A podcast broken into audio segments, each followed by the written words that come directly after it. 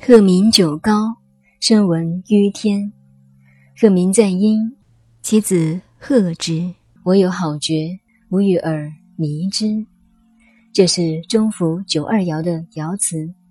孔子对这四句话提出了他的心得报告。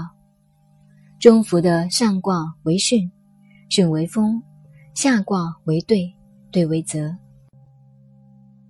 合起来为风泽中孚，在《易经》卦序上为第六十一卦。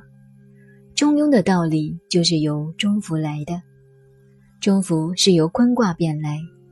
孔子在这里引用中孚卦九二爻的爻辞，提出了他的心得报告。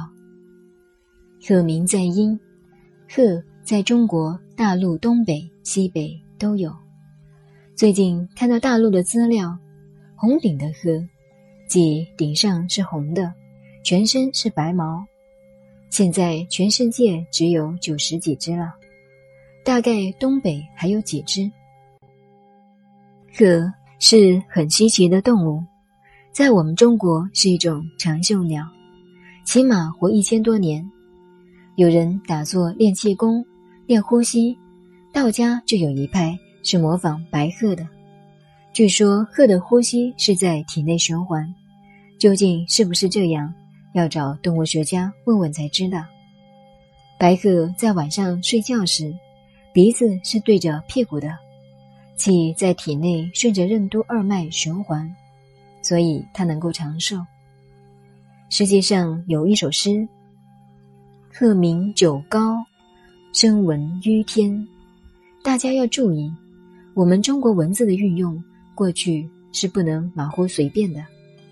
例如，形容动物的叫声，鸟是叫，鹤是鸣，龙是吟，老虎是啸，狮子是吼，猿是啼，狗是吠，通通不同。鹤鸣在阴，阴是看不见的地方，一只白鹤在看不见的地方叫，鹤叫是很难听到的。鹤的声音有两种，飞的叫厉，如鹤唳九霄，长空鹤唳，风声鹤唳，是非常尖锐刺耳的，像打炸雷或者很好的铜锣的声音一样。尤其在高山上听到，那真是别有情味。鹤鸣在阴，鹤在看不见的地方一叫，其子鹤之。小鹤听到了，便跟着叫，马上就回复了，就是这样的画面。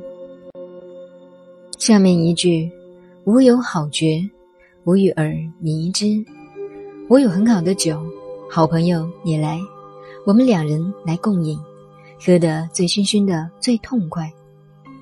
这四句话可以画成两幅图案画，在这里大家要注意，爻辞是周公做的。周公为什么在中孚卦九二爻里出现这两个图案？为什么要用鹤鸣，用叫的白鹤呢？为什么不用鸭子？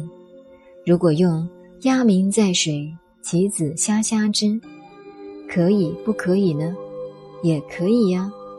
为什么一定要鹤鸣在阴，其子鹤之？我有好觉，吾与尔迷之呢？我们现在把它一起改成“我有好酒，老子与你喝之”，可不可以呢？好像也可以呀。假设我们画一个卦象，白鹤怎么从这个卦象出来呢？我们看中孚就知道了。中孚卦的二三四爻就是正卦，说卦阵为孤，孤是古鹤字。就是二爻鹤的卦象。第二爻，这只鹤是公鹤还是母鹤呢？便要大家来判断了。答案是母鹤，不是公鹤啊。为什么呢？我们在乡下就知道了。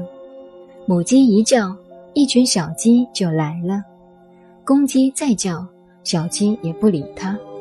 同样的，母牛一叫，小牛便跟着叫了。母牛对小牛会对叫，尤其在天黑要归圈的时候。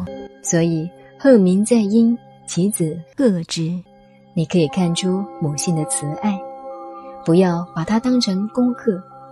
而且这只鹤不是飞的鹤，是躲在山背后、树背后或者看不见的地方。小鹤呢，还站在山岗上，听妈妈一叫，其子鹤之，便跟着叫了，而且向妈妈那里跑去。这个出现在卦象的什么地方？将来我们研究到中孚卦的时候再研究。我有好觉。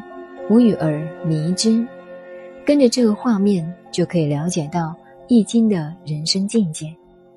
我有好酒，好朋友来，我们一起喝。